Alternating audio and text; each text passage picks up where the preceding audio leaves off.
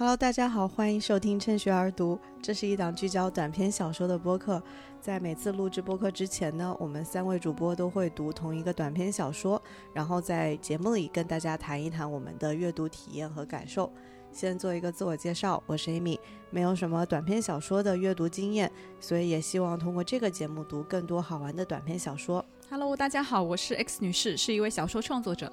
大家好，我是于祖，我是一名普通读者。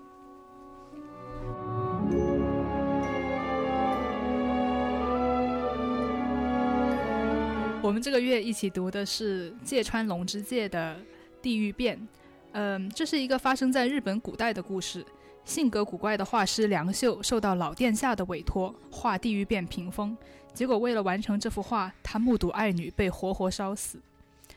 呃，这篇短篇小说呢，是我们的听众听完了我们聊尤瑟纳尔的《王福脱险记》这篇这个节目之后推荐给我们的。事实上，我也很感谢这个听众，因为我一直觉得芥川龙之介是我心目中最棒的短篇小说作家之一。就是刚开始录这个，就刚我们刚开始做这个节目，我就很想什么时候聊一下，但是我因为很久之前读的，我已经忘了哪篇好哪篇不好了，所以刚好。听众推荐给我们，我们就刚好就读了这篇写的很精彩的《地狱变》。那么，既然是读，就大家会不会觉得这篇短篇小说跟《王福脱险记》里头的某些主题是有相似之处的呢？主角都是一个画家，嗯，而且他们好像就是画里面的世界跟真跟现实世界都有一些联系联动，嗯，而且他们都好像很追求画的这种呃。画作自己画作的这种水平，就是一直都想要画的更好。没错，用不同的方式去追求这种呃真实或者是艺术性的呈现。嗯，而且我我还觉得他们都有一种为了艺术而大义灭亲的感觉。因为王府里头他说到，呃，他为了追求艺术，就是好像妻子上吊死了，他也不在乎。他的第一反应很冷漠。哀悼这个事情，而是去把它画下来。嗯啊，没错没错。然后在我们这个故事里头，像我们刚刚也说了，他在完成这个地狱变这幅屏风的时候，他看着他的女儿在他面前被烧死，他也呃没有所谓，他也没有去把他女儿救下来。就是他是从行动上面，他没有像是一个常人的这种。对，采取的这种行动，就好像有一种为了艺术，什么东西都可以抛弃的感觉。对，而且他把那个画面画到了自己的地狱变屏风画里面了。那么，到底梁秀是怎么样变成这样一个人的呢？我觉得我们可以稍微梳理一下这个故事的发展。在我看来呢，故事主角呢有四个，但不是都是人，有四个生物，一个是生物，一个是梁秀。一个是猴子，一个是女儿，一个是呃，就一个是两个，就是是。梁秀的女儿，然后以及就是委托梁秀作画的这个殿下，那可能听众对听众就会有点好，就觉得有点奇怪，为什么猴子也会作为一个主角呢？我们聊一聊这个梁秀跟猴子之间的关系吧。嗯，这个猴子很有意思，它的名字跟梁秀是一样的，就被人取了一个跟我们画家 梁秀同名的这样的一个姓名。呃，对，是因为他们俩长得有点像是吧？所以就嗯，对，是的。其实文章中有描写的，一一开始是说梁秀就是他什么嘴巴红红的，我当时就觉得这个人就是很怪，然后是不是就像很瘦，而且对对对，皮包骨头，皮包骨，然后瘦骨如柴的一个小老头。那小老头就是身形相对于正常人来讲可能会小一点，可能就更加跟猴子有点像。而且他描述这个人有点猥琐不堪，就那种形姿，就身体的姿态就会跟猴子可能会有一点相似之处，嗯。但是其实猴子还挺讨人喜欢的，对吧？大家读完之后对这个猴子有什么感想？我觉得就是他们猴子跟梁秀之间最大的区别，可能是人们对他的印象或者是这个观观观点。嗯，猴子的话就是人见人爱，但是梁秀就是一个人见人恨的人。嗯，在最开始的时候。嗯我觉得他们俩在这个店里面，嗯，因为猴子也是被养在这个店里面，当做好像宠宠物。对，我就觉得，因为梁秀也是在店里面作为一个画师嘛，他们两个的这种角色有点像，就都有一种像小丑一样的这种成分，就是滑稽可笑，就被人取笑，嗯，用来讨乐子的这样的权势之人的玩物，嗯，大家都是玩物，对，对，而且那关于梁秀跟，就是说梁秀女儿跟猴子之间的关系呢？呃，我记得小说当中，当时猴子其实本来是没有那么受待见的，但是被欺负还。对对对，嗯。总之还被那个小殿下就是取一些就一直打花名这样。对，但是有一次就是因为女儿就是在呃小猴子呃比较调皮的时候，然后帮帮了他一下吧，就他当是在时是老殿下面前帮他是其实是从小殿下里面把小猴子救了出来，啊因为当时小殿下要举着树枝打打这个猴子，猴子嗯本来已经一瘸一瘸，感觉已经受伤了，这种情况下，就可能没有人去阻止这个小殿下，就是梁秀的女儿，嗯，去救了他，对对，当面去把他救嗯了下来。然后他救猴子的原因，我觉得也很有意思哦。呃，他当时解释说，因为那个猴子叫爸梁秀，那个名字哦。跟爸爸是一样的，所以就总觉得是父亲在挨打，不忍心看着嗯。不管，所以这里我也挺动容的。其实这啊呃，你说。哦接着说，就是因为后面老殿下就是因为这个，事情还赏了梁秀的女儿嘛，嗯。而且是因为对对孝对行，是因为他保护猴子的这种孝行。他以这种名头我就，觉得很奇怪，就是猴子又不是真的他爹，然后他竟然用这个对对对他一个哎，这里是有给他一个认可，对吧？就是嗯。用这种价值观去认可他，还蛮有意思的。对，这也让我注意到这个小说的设定，就是我就总觉得梁秀跟猴子就好像是，就像猴子就像是梁秀的一个分身一样，对，我也然后是而且猴在我看来，猴子似乎比梁秀更加具有人性，因为小说里头有一个情节是，当梁秀的女儿被不知道谁呃，就是说侮辱的时候，嗯是那个是猴子拼命找人去帮他，嗯，才帮他脱险了，然后在。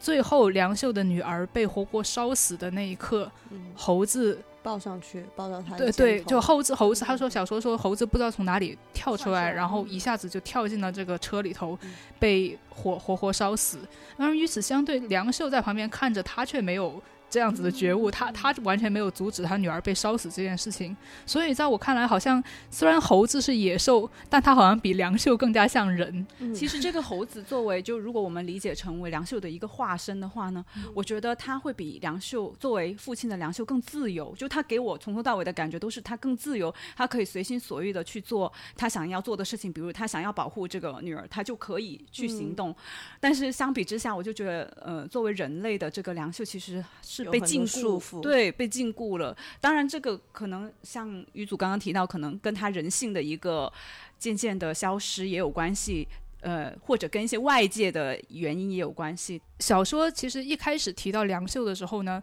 并没有把它描写成是一个很呃没有人性的人，他只是说这个人很古怪，嗯说他刚愎自用啊、呃说他谁都看不起。正因为这样的原因，他的那个人缘也不是很好。嗯但是其实，在小说的最后，我们刚刚也提到说，他看到他女儿死死在他面前烧死，他也不为所动。那么我就觉得小在随着小说故事的这个呃发展，好像梁秀的人性就好像逐渐消失了一样。嗯，不知道大家有没有想起什么什么情节，就是说体现了他就是人性的消失，或者说他为什么就是说慢慢的就变成了这个样子呢？嗯，其实小说中间在描述梁秀怎么样去完成地狱变屏风的时候，就有描述到他为了作画，让他的弟子呃做了各种事情，然后他都好像看着他的弟子受苦，都有点无动于衷，然后只顾着要对画画。就其实就跟王福一样，就他的重点不是说啊我认识的这个人在受苦，而是说啊太好了，我现在要把你这个样子画下，来。而且他是故意编排，就是他有一些道具，就是是给，比如说有有东西把它捆起来啊，或者是有一些蛇啊、鸟啊这样的东西嗯去、去呃啄那个眼睛对对，就去让他受苦这样子，虐待他的。弟子，然后通过这个虐 待去营造一个场景，然后通过这个场景就是激激发他绘绘绘画的灵感吧。他就是嗯需要有东西还原这个地狱变里面的这个场景。对嗯，嗯，好像根据小说的这个描述，好像就是他为了更加逼真的创造这个地狱变屏风，就为了追求艺术，他就把自己的人性就好像抛下来了的这种感觉。是当然，其实我认为他可能也。这可能不仅仅是他唯一的动机。那那要不然我们先聊一聊，就是这个地狱变屏风本身吧。地狱变就是一个嗯佛教里头比较常见的一个绘画主题，就很多画师都曾经针对这个主题画过他们的画。但是小说里头提到说，梁秀的地狱变屏风呢，比起其他的画师画的地狱变屏风，其实是有一些不同寻常之处的。不知道大家在读的时候有没有注意到，到底就有什么不同？他说，首先在构图方面就跟别的画师画的不一样，他是在角落里面画这个魔王和手下小鬼，然后大部分的画面是一个烈火的漩涡，然后在这个火海里面，他还加上了一些罪人，然后这些罪人呢还跟别的画不一样，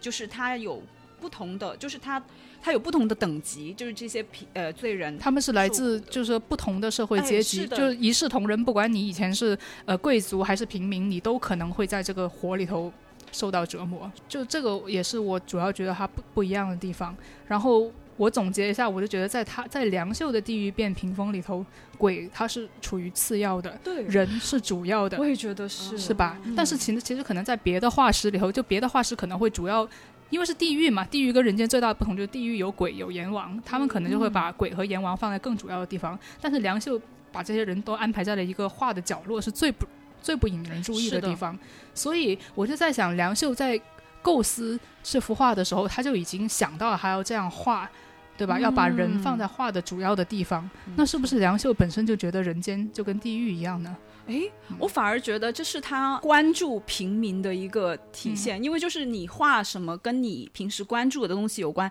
他其实可能在他的人间的生活里面，他其实也更关注平民受的苦。那从这个角度看，我就会觉得他还是有人性的，因为他能关注到这些人。受苦的这种面貌，而且他想把它描绘下来。然后为什么以前的画可能都是画鬼为主？也有可能是因为我觉得鬼跟人在这幅画里面就对应现实世界里面的就这些权贵跟你普通人，因为权贵他有呃有官员嘛，他有呃审判你。呃，要怎么惩罚你的左右你的命运？对对对，但平民是没有办法的。那其实，在他的画里，我就感觉到了这这样一种，就是他关注的点是在这些普通人的身上，然后。然后并不是这些有有权利的人，哎，但是我又想到说，其实他在火里头，就是他的地狱里头，既有平民也有权贵，那会不会就在我看来，我会觉得他会不会是不是他的观点，就是觉得其实不论你是谁，他们都要受到地狱的审判，他们都活该下地狱，就是不是梁秀对人间本来的感受就是这样的，就是大家都，因为他毕竟他也不是一个很受欢迎的人，他可能也受到了很多的。嗯，嘲笑呀，冷眼啊，精神的虐待，所以他可能对这个世界是有一种敌意在的，觉得你们这些人全都应该下地狱。好，这样的理解也可以哦，我感觉。不过反正我就觉得小说这个设定是很有意思的。他他说了，就是说梁秀的地狱图，嗯，是怎么样的？然后梁秀的地狱图其实是折射了梁秀这个人对世界的一个看法。然后就我们刚刚就聊了地狱变的其中一个主题吧，就是这个艺术至上。就是说，他表面上讲了这么一个画家为艺术献身而失去人性的故事，但是呢，其实。我不知道大家每就是说读的时候会不会有发现有另外一个主题？我自己是清楚的记得，我是在第二次读这个故故事的时候，我才发现这个隐含在后面的主题。仔细再读一读，会发现这个故事好像并没有这么简单。对 对，因为我也是怀着以为这是一个艺术至上的故事来读的，但是读完之后，我的感觉就是觉得完全不是这样的一个，不是你想象的。对我第一次读的时候，我就觉得完全不是这种预设中的主题，而是。是他可能讲的是，呃，要说吗？你说，你说。就他，我我当时读，我就觉得他可能讲的就是在这种等级很森严的制度下面，这种普通人他的一个悲剧。嗯，就梁秀，在我看来，他不是为艺术献身了，他其实是一个牺牲品的这样的一个角色。在引入这个主题之前，我想先聊一聊这个文章的这个小说的叙述者。因为我个人觉得这个叙述的声音非常的引人注目，很多小说你在读的时候，你并不能很感受到，就是说叙述者是谁，他可能是第一人称的，可能是第二人称的，但是他都没有什么存在感。但是这篇短篇小说，它的很强，对他的叙述者的身份，就是他叙述者存在感很强，他一下子会跳出来跟你说我看到了什么东西，怎么怎么样的。那么这个叙述者，首先他是谁？他是一个侍奉在老殿下旁边二十多年的人。嗯，然后因为我我也有同感，就是一组说这个叙述者的声音很很明显的时候，因为我是觉得这个故事虽然他是讲梁秀怎么画这个地狱变，但是他一开始并不是从这里出发的。没。错，他一开始讲了很多老殿下的一些传说，然后他在讲这传说的时候呢，又特意的介绍了自己，就是这个叙述者者，他介绍自己是呃在一旁伺候的我辈，然后怎么怎么样，他也特别强调了我虽然侍奉了就是老殿下长达二十年之久，但是碰上这样的一个场面也是头一遭，我觉得他是特意强调了自己的这样的一个身份，嗯有这样的一种感觉在。那么梁秀的遭遇，我们是通过叙述者的眼睛看到的。叙述者呢，又是殿下的一个忠心耿耿的老仆人。那么大家觉得他的这个叙述是可信的吗？他是中肯的吗？我一开始也差点被他骗了，其实。呃，因为因为他是用我的角度来告诉你梁秀的故事，但是看到后面的时候呢，呃，我就开始怀疑这个这个叙述者他跟你说的一些事情，因为他总是会提到、呃老殿下的一些传言，就不好的传言，然后他就会给他一个辩解，没错，嗯，就就比如说，我们举个例子吧，嗯在小说一开始的时候，就第一节，他就开始说这个老殿下，世人有人说这个老殿下是像秦始皇和隋炀帝这样残暴的皇那个皇帝皇帝，但是呢，他就说这恐怕是大家盲人摸象，意思就是说大家只你根本都不了解。哎，对，根本就不了解，对吧？他他每次就是讲了一个老殿下可能很很很糟糕的一个事实，但是立刻又讲一些话来解释他，然后就消解了他的这种恶毒的那种感觉。对我印象比较深刻的是后面他讲到老殿下跟这个梁秀的女儿之间的这种传言，他其实一共我记得讲了次两次。嗯他第一次讲的时候，我还有点相信他的辩解，就是说他他的意思是大家都传老殿下呃对这个女儿他心存一些歹意，对对有色心，呃，但是呢他就是这些他就说这些流言是不可靠的。但是第二次他再讲这一个，他又重复了一次这个的时候，我就再也不相信他了。太有意思了，我就觉得他故意讲了两次这样的事。嗯就有一种欲盖弥彰的那种感觉。对，而且有一些事情的发生，你会觉得他是有迹可循的，就是因为我们看到小猴子当时也是找到了这个叙述者来救梁秀的女儿，嗯，当时但是叙述者最后没有看到这个人是谁，对做坏事的人是谁。对，但是因为他后面很有意思的是，他再也没有提过这个事情，哦，对，就好像不了了之了。他也没有说去追究或者是怀疑到底是谁，嗯我所以我就更加觉得这里面是一个不寻常的人。我就坚信，就是猥亵那个梁秀女儿的，我觉得就是老殿下。嗯就如果你想象一下，如果是一个普通人的话，那肯定这件事情会有下文对的正是因为老殿下的在在他的这个宫殿范围内是绝对的权威。权威，那就没有人会敢追究。这些流言其实肯定不是空穴来风，肯定也是有一些迹象下人看到了才会说的。其实这个叙述者，我觉得在我看来，他就像是一个老殿下的一个分身，反正是他的人，然后他讲的话全都是对老殿下的辩解。的，对，所以我们读者在第一次读的时候就很容易被他带跑，你就会觉得啊、老殿下其实好像也没有那么呃、没有那么坏，而且这个这个文章最离谱的是，当老殿下都已经把梁秀的女儿给烧死了，他还给他找补，说说老殿下这么做其实只是为了惩罚这个像梁梁秀这种性格古怪的人，他的那个出发点是好的，很明显的看出了明明是很糟糕的一件事情，把一个活人活活烧死。但是他还是，就是说，通过这种给他找补，就还是消解了他的这个邪恶性。而而且我觉得这个叙述者我，他还是一个神化了老殿下的这样一个角色，因为他。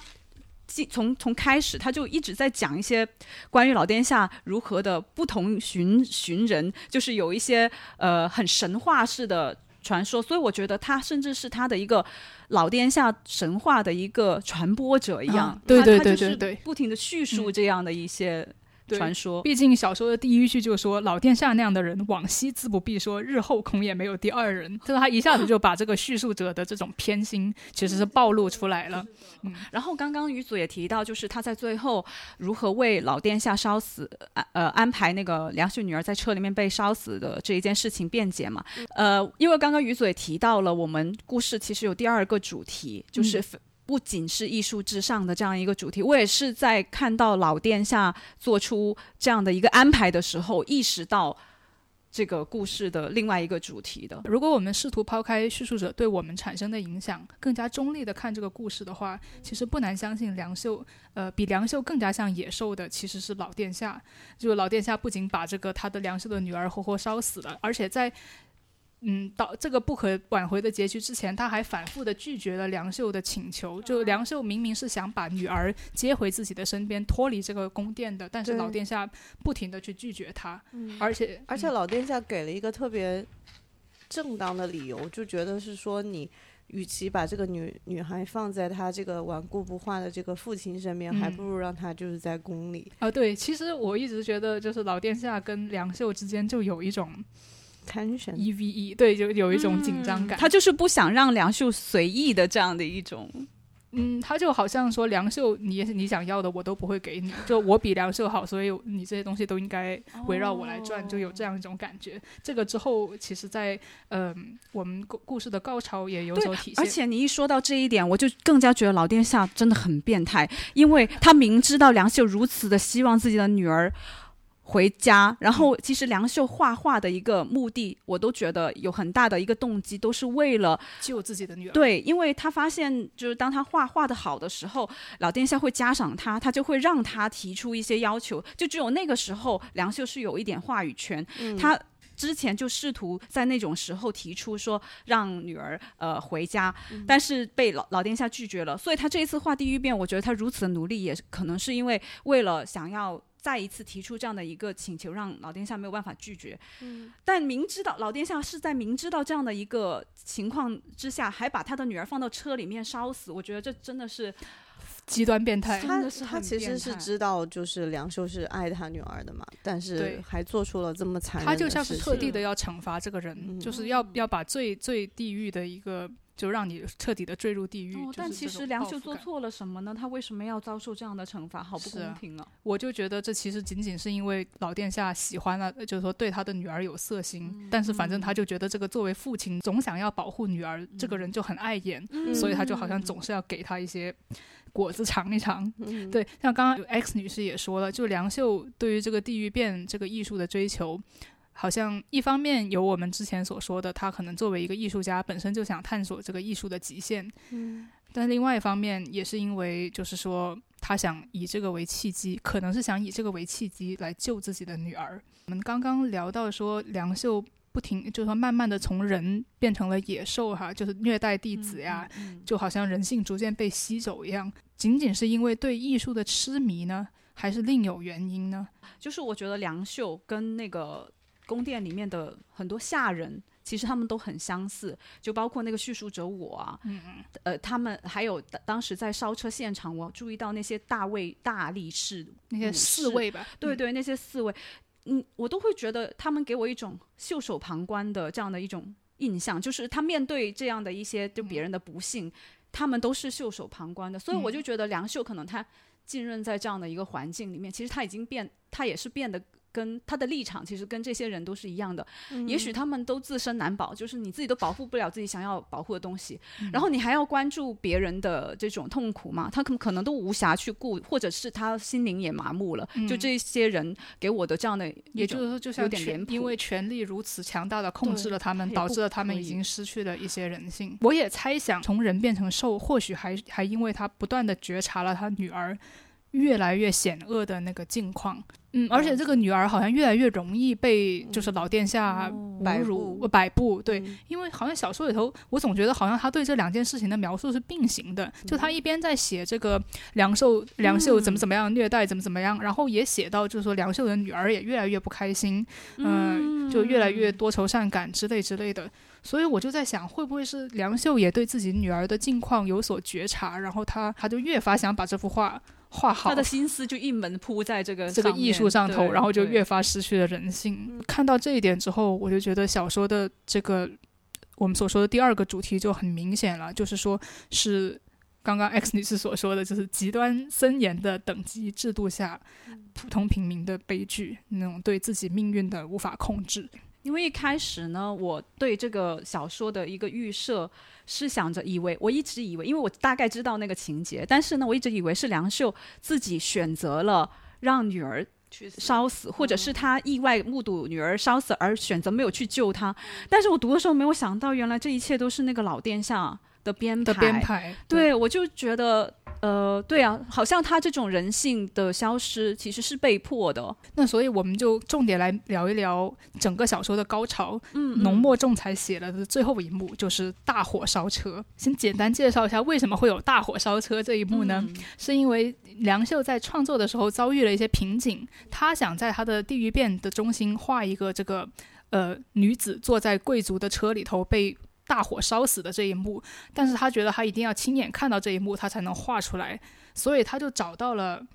老殿下，他请求老殿下要当场烧一个人，方便他作画。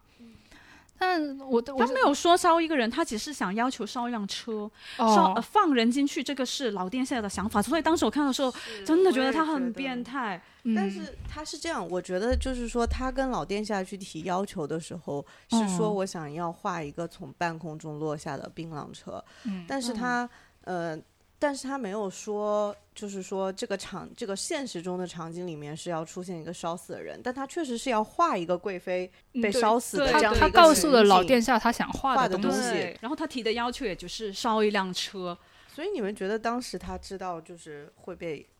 女儿会被安排吗？对，本来呢我没有注意到这个问题，但是听你们讲完之后呢，其实我我觉得他可能当时有一点知道。这这个就是这个漂亮女子有可能是自己的女儿，因为她听完老殿下说的时候，她突然就失去了血色，没然后还哆嗦着嘴唇，就是她这个反应，她说她一下子瘫痪在榻榻米上，嗯而且叙述者从突然跳出来了，他说一生中我唯独这一次的此时此刻，觉得梁秀很有些可可怜，对，对吧？还有包括一个细节，就是嗯梁秀他之前创作这个地狱变的时候，他做了很多噩梦，然后他在这个噩梦里头，他也。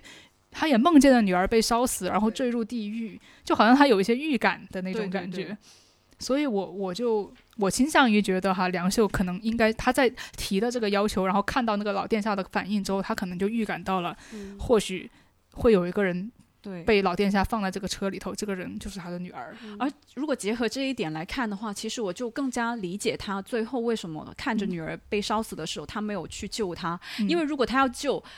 其实他一开始他就可以行动，就是他就可以反抗，对不对？嗯嗯就老殿下提出来，哦好，我就给你烧一个车，里面还有个人的时候，也许他就有可能哦，他可以说我不要一个人在里头。但是没有选择去去反抗或者是什嗯么，我觉得就已经决定了他最后也不会做什么，因为他也知道自己做不了什么。嗯，当一个权力如此之大的人，他已经决定要做这个事情的时候，嗯你怎么可能去拦阻拦他？就可以感受到梁秀的那种软弱。而且也许他越反抗，这个老殿下就越要做这个事情。就嗯在我们的对，总之他其实对整件事，他虽然可以提出他的反抗，但是他其实并不能真正的反抗，因为他没有权利。这个小说在十六到十九节嗯就嗯分节来写了这个大火烧车。我是觉得十六节还挺有意思的，因为十六他的就是说作者专门花了第一节来描述这个嗯舞台，我就觉得这个十六到十九节它总体就是这个大火烧车，它总体给我一种充满舞台剧的感觉。嗯事实上，三岛由纪夫也把这个《地狱变》这个小说改成了歌舞伎剧本，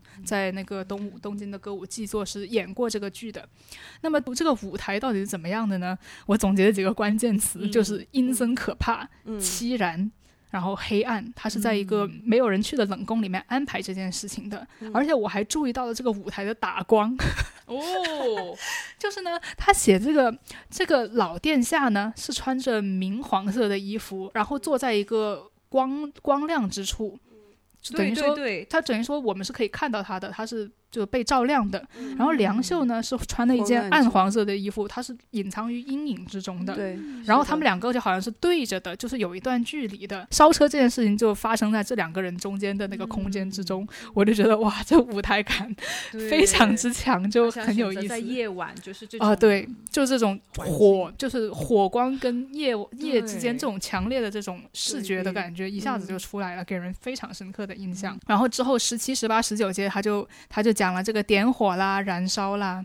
那么在这个这两节的烧车现场之中呢，梁秀与老殿下的反应其实是有点让我们大家都有点看不懂的，就是我们之前也交流过，有很多奇怪的感觉。嗯，比如说我们要怎么样去解读解读梁秀，对吧？梁秀她旁观女儿被烧死，她的情绪从痛苦、愤怒转成喜悦，嗯，我们怎么去理解她呢？也许他因为想到了，解脱了吧，因为他终于看到了他想要画的那个画面，西，对，但是我比较倾向于不这么去理解他的这嗯种喜悦，因为呃，我会觉得也许他。对，也许是 Amy 说的这这样一种解脱，就是他担心的事情终于还是发生了，了嗯呃，然后已经成了事实，他无可挽救。然后另外一个我觉得有可能的呃原因就是。刚刚我们也讲到他扭曲的心灵嘛，嗯就是他可能是因为他的心灵已经被扭曲了，但也有可能是我觉得更倾向于一个可能性是，他因为在那一刻他想到他可以完成这个地狱变，而这幅画一定会成为一幅杰作，然后他会留在这个老殿下的店里面。去提醒他，你你看，就是你曾经做过如此残忍的事情，他可以就是把这个东西像一个罪证一样保留下来。也许他是想到了这样一种一种结果，所以他又感到了一种喜喜悦，嗯。真的很复杂。对，就是梁秀是一开始是从痛苦和愤怒，他最后展现出了喜悦。我我是觉得有可能是因为他一开始是看到女儿被烧，那肯定是痛苦的，对，但是正常反应。，对，但是他看他又看到了他梦想中的场景。嗯，就是说，我想画的就是那个东西，我现他就现在这样呈现在我眼前了，我要赶紧把它记下来，嗯就是那种出于艺术家的对那他可能是种追求。下意识的嗯这样一种，他他就觉得他就像是你创作创作遇到了瓶颈，你突然看到那个梦寐以求的灵感，你可能就什么都忘记了吧。所以我就感觉到，好像梁秀这个人在这一幕里头，就好像被两股力量撕扯着，然后一股力量就是这个艺术家追求艺术极限的一种欲望，然后另一股力量就是他作为父亲没有办法摆脱的那个人性。我就觉得，正是因为他没有办法完全放弃自己的人性，他才越发感觉到。这种被强权压迫痛苦，就是他一开始的痛苦。因为假设一下，如果梁秀是一个一心一意想要画一个很好的画的人，那他根本就不在乎他女儿怎么样，那他感受到的应该只有喜悦，但是他又有痛苦，又有喜悦，而且最后因为烧车这个事情之后，他还呃自尽自他还自杀了画结束？完成他的画作之后，他选择了自尽。更加体现出他就好像被两股很矛盾的力量撕扯着。然后我觉得非常巧妙，就是我觉得在这一幕里头，小说的两个主题就好像交织了起来一样，就通过梁秀这个人的反应，所以我非常的喜欢这一幕。嗯，而且这一幕就是刚刚于嘴提到老殿下的反应，其实我也觉得很对啊，老殿下的反应怎么解？解读？来，大家大家总结这。是我想，我也想问嗯，这个其实我觉得老殿下的反应其实比梁秀的反应还更加难解读。对，我也觉得是 他一开始的反应呢就很很正常，因为他就是他明知道里面是坐着车内坐的是梁秀的女儿，他还笑。对，他还笑，然后他还要梁秀睁大双眼，你不要看漏，就他还这样提醒他，我就觉得真的是很变态。呃其实我跟大家总结一下哈，嗯就是一开始梁秀突看到那个马车里头是自己牛车里头是自己女儿的时候，他感到悲痛嘛。然后老殿下看到他这样子，他就微笑了起来，然后对，对吧？然后过了一下子，梁秀呃变喜悦了，他嗯他变恍惚了，哎变变喜悦了。嗯，然后老殿下的脸色反而变成了铁铁青，青转而嘴角泛墨，对，对吧？我觉得这很很耐人寻味。在我看来吧，这两个人就好像跷跷板一样，嗯就有一种你强我弱的那种感觉，就是我见不得你好，就是反正就梁秀，你只要开心，我就不开心。就是当梁秀把那个画就是侍奉给老殿下的时候，大家都说啊，这个真是杰作啊。然后老殿哦下苦，老殿下苦笑了一下，强烈的感觉到老殿下，我就完全就是叫做见不得梁秀好。对，对就是这种感觉。因为我，然后这件事情也让我想到了另外一一点，就是因为《地狱变》这幅画，它总总是描绘那些丑陋的东西嘛。然后，呃，梁秀又为了追求描述呃描绘这种丑陋的东西，他又就就仿呃我们之前提那个艺术至上的主题的时候呢，嗯我就总感觉可能梁秀是为了追求这种丑陋的美，嗯。因为他一直在对描绘呃和追求这样的一些是呃丑陋的一些场景，嗯。但是我让但但但是让我觉得，但是这个这种对丑陋的追求，我又觉得不是他自己所主动的一个追求，因为这幅画是老殿下命他画的，就好像老殿下设了一个局，让他坠入地狱的哦那种。哦，我倒没有 想的那么深，我可能就是想老殿下自己是不是本身他对丑陋的东西有一种哦，他自己的喜追求，哎，对，对他就嗯。想看这样东西，所以他需要别人，他想要别人画这样的画，然后他也想要看到梁秀承受这种丧女之痛的这种这种嗯样子，嗯。嗯，嗯，因为呃在描述老殿下这个反应的时候，文中也很清晰的说，他像一个饥饿的野兽一样，嗯，我我所以我就觉得他是个变态，对，他就 好像从这变态些丑陋的东西和痛苦里面，他汲取到了自己的力量，嗯，汲取到了一些东西吧，哎。对，就就好像嗯。有些人就一个不恰当的比方，可能有些人特别喜欢看虐待动物的哎视频，或者特别喜欢虐待动物，然后从中获得某些心理的快越感。丑陋越黑暗，他就越开心。这个老殿下嗯给我就是感觉就是像是这样一种人，这种关系，其实在，呃梁秀请求老殿下烧车的那一幕，其实也是有所体现的。因为老殿下一开始他是听梁秀说啊，我呃梁秀一开始跟老殿下说，我画这个画已经快画完了，还挺顺利的。老殿下一听到这句，他就不开心了，就已经觉得有点颓唐。嗯，然后呢，梁秀就承就坦诚自己有一处画不出来，嗯。然后老殿下听到这个就变成了嘲，就就开始开心，就开始嘲讽的微笑。然后在他答应了要烧车之后，老殿下就放声大笑，大笑不止。嗯所以就哇，这些细节真的是好好有意思。对呀、就怎么说，就真的好变态啊！是的，就变态的大笑。对，所以其实小说的最后一幕，我觉得是地狱般的一幕。嗯对？吧？就是好像地狱变这张图从地狱里头浮出来了，到了人间一样。因为他写到梁秀的女儿在在车里面挣扎，然后那个火光铺天，就是反正很一系列很有冲击力的描写。然后，然后这就让读者思考而且。我觉得那一嗯幕哈，我我我讲一个我的印象，嗯因为我觉得他他真的是有很多。就是他自己的设计在里面的，嗯就梁秀的女儿在这个车里面是被堵住了嘴的，所以在整个画面是无声的，无声的，但是你只能看到这种视觉的大火，冲击，我就觉得更加加剧了这种。如果你说有人叫，你还觉得呃，就是太直接了一点，哇，他没有对，他就一个蒙呃一个被蒙住嘴的人不停在那里挣扎，挣扎你好像可以听到那个锁链的声音的那种感觉。嗯，其实是什么让人间变成了这样的地狱呢？其实就是，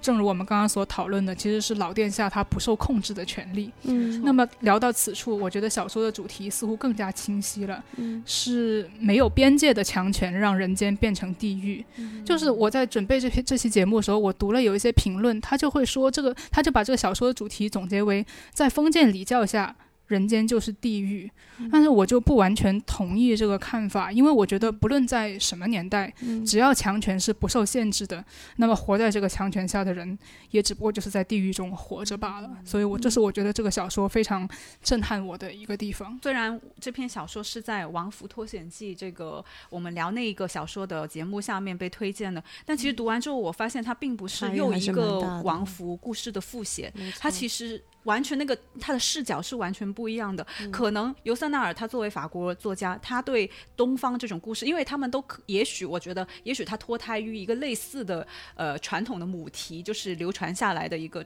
中五国集里头出台出来的故事，对，但是呃，刘塞纳尔他的理解可能更加带有一种西方人的浪漫的想象，对于这种东方故事，他会是王福是一个呃很理想化的艺术家，他是完全纯粹的追求这种艺术的完美这样的一个角色，但是在《地狱变》里面的梁秀这个画家，其实他是很。很受这种现实里面的一些东西的束缚的，用一句很常用的听听到的话来说，就是带着镣铐来跳舞。啊，对对对吧？他既追求艺术，但他也他说他自己也想追求艺术，但他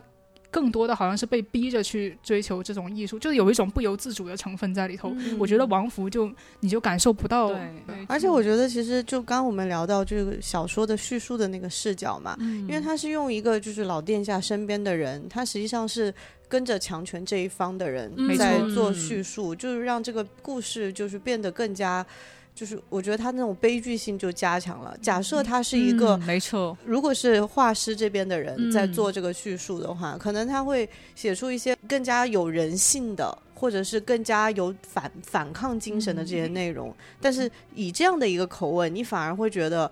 就是无能为力。而且就是在这个叙述里面，我会觉得他把整个悲剧都当成一个。谈资一样，对对就是他拿出来，他为什么要讲这个事情，并不是说他同情，他不是真的同情这个梁树和他的女儿，而是他有点把这个好像呃，就我人生以后发生过这么一件不同寻常的事，我来跟你讲一一讲。对，然后这幅画多么的不寻常，有这样一个故事，而且他中间其实花了很大的笔墨去讲，就是梁秀他是怎么虐待他的弟子啊，然后去搞那些嗯。就是很坏的事情啊，好像把他的那个呃就是这个画师的形象描述成一个无恶不赦的人，一有一种猎奇感。有种。，而且他有点咎由自取，就我觉得在他的态度里，梁秀你就是活该，就是活该这样子，嗯。因为你你看你这样对人家，然后最后你也落得这样的一个下场，对，他就有有一种这样的态度，这个叙述者本身也是一个像野兽一样的人，就整个小说里头最有人性的可能是那个猴子和梁秀的女儿。对，这是很悲伤的一件事情。那行，我们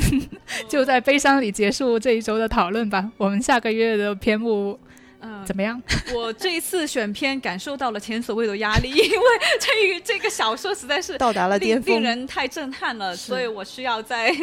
仔细的好好找一找，不要让大家落差这么大。我们选片什么时候开始变得这么卷呢？以前都没有这么卷的。多感谢这位感谢这位听听众。我们之后会在节目的 show notes 里头公开我们下一个月的篇目，请大家期待。嗯好，再见。拜拜拜拜。